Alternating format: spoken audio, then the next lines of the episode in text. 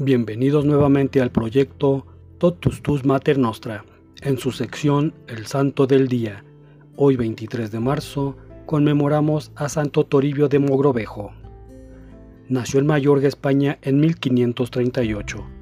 Los datos acerca de este arzobispo, personaje excepcional en la historia de Sudamérica, producen asombro y maravilla. Los historiadores dicen que Santo Toribio fue uno de los regalos más valiosos que España le envió a América.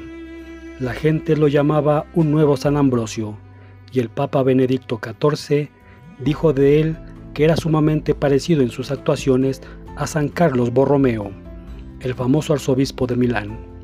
Toribio era graduado en Derecho y había sido nombrado presidente del Tribunal de Granada, España, cuando el emperador Felipe II, al conocer sus grandes cualidades, le propuso al sumo pontífice para que lo nombrara arzobispo de Lima. Roma aceptó y envió el nombramiento, pero Toribio tenía mucho temor a aceptar. Después de tres meses de duda y vacilaciones, aceptó. El arzobispo que lo iba a ordenar de sacerdote le propuso darle todas las órdenes menores en un solo día, pero él prefirió que le fueran confiriendo una orden cada semana, para así irse preparando debidamente a recibirlas. En 1581 llegó Toribio a Lima como arzobispo. Su arquidiócesis tenía dominio sobre Perú, Ecuador, Colombia, Venezuela, Bolivia, Chile y parte de Argentina. Medía 5.000 kilómetros de longitud y en ella había toda clase de climas y altitudes. Abarcaba más de 6 millones de kilómetros cuadrados. Al llegar a Lima, Santo Toribio tenía 42 años y se dedicó con todas sus energías a lograr el progreso espiritual de sus súbditos. La ciudad estaba en una grave situación de decadencia espiritual. Los conquistadores cometían muchos abusos y los sacerdotes no se atrevían a corregirlos. Muchos para excusarse del mal que estaban haciendo, decían que esa era la costumbre. El arzobispo les respondió que Cristo es verdad y no costumbre, y empezó a atacar fuertemente todos los vicios y escándalos a los pecadores públicos los reprendía fuertemente, aunque estuvieran en altísimos puestos. Las medidas enérgicas que tomó contra los abusos que se cometían le atrajeron muchas persecuciones y atroces calumnias. Él callaba y ofrecía todo por amor a Dios, exclamando, El único que es necesario siempre tener contento es a nuestro Señor. Tres veces visitó completamente su inmensa arquidiócesis de Lima, en la primera vez gastó siete años en recorrerla, en la segunda vez duró cinco años y en la tercera empleó cuatro años.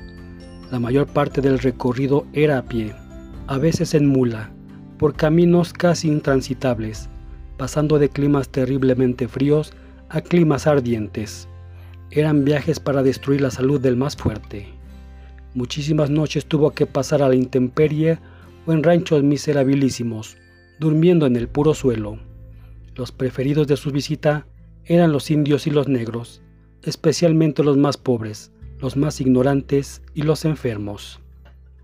Logró la conversión de un enorme número de indios. Cuando iba de visita pastoral, viajaba siempre rezando. Al llegar a cualquier sitio, su primera visita era el templo. Reunía a los indios y les hablaba por horas y horas en el idioma de ellos que se había preocupado por aprender muy bien aunque en la mayor parte de los sitios que visitaba no había ni siquiera las más elementales comodidades. En cada pueblo se quedaban varios días instruyendo a los nativos, bautizados y confirmando. Celebraba la misa con gran fervor, y varias veces vieron los acompañantes que mientras rezaba se le llenaba el rostro de resplandores.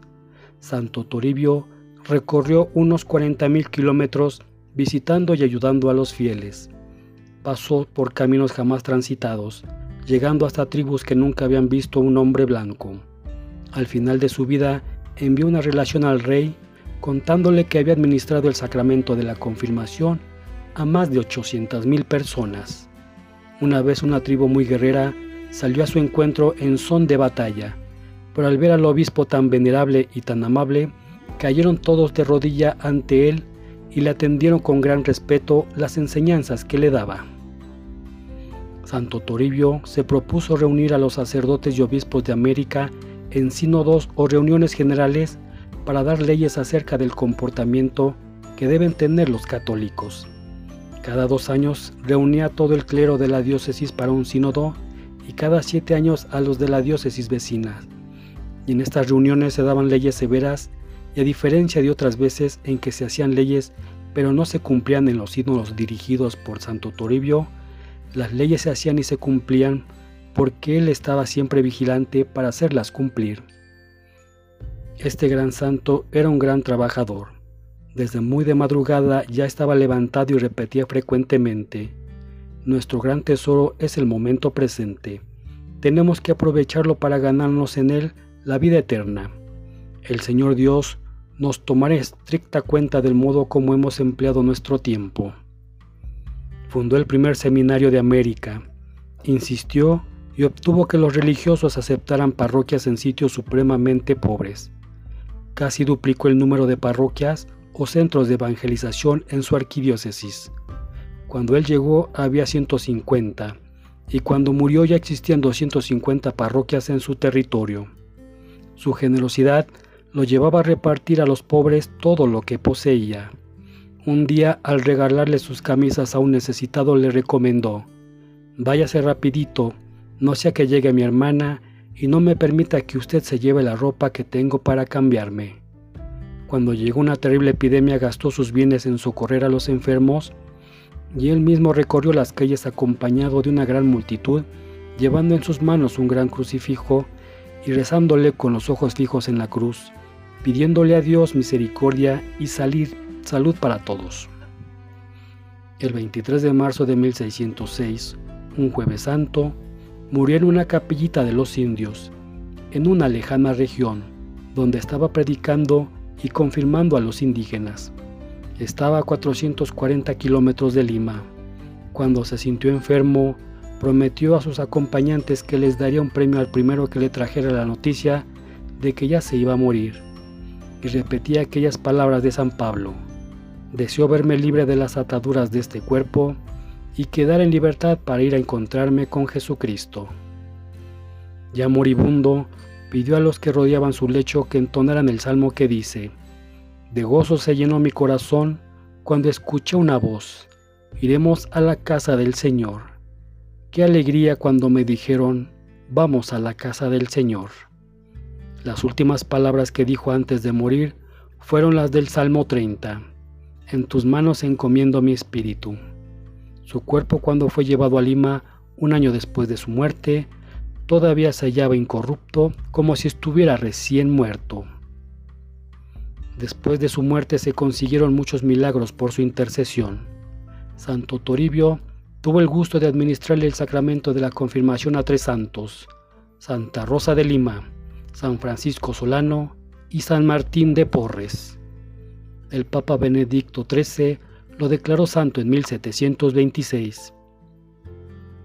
En el Perú se celebra litúrgicamente su fiesta el 27 de abril. Este día también conmemoramos a San Fingar o Guinero, San Gualterio de Pontois, San José Oriol, San Otón de Ariano, San Pedro Higgins, Santa Rebeca de Himalaya, Beata Anunciata Cochetti, Beato Edmundo Siques, Beato Metodio Domingo Treca, Beato Pedro de Gubbio.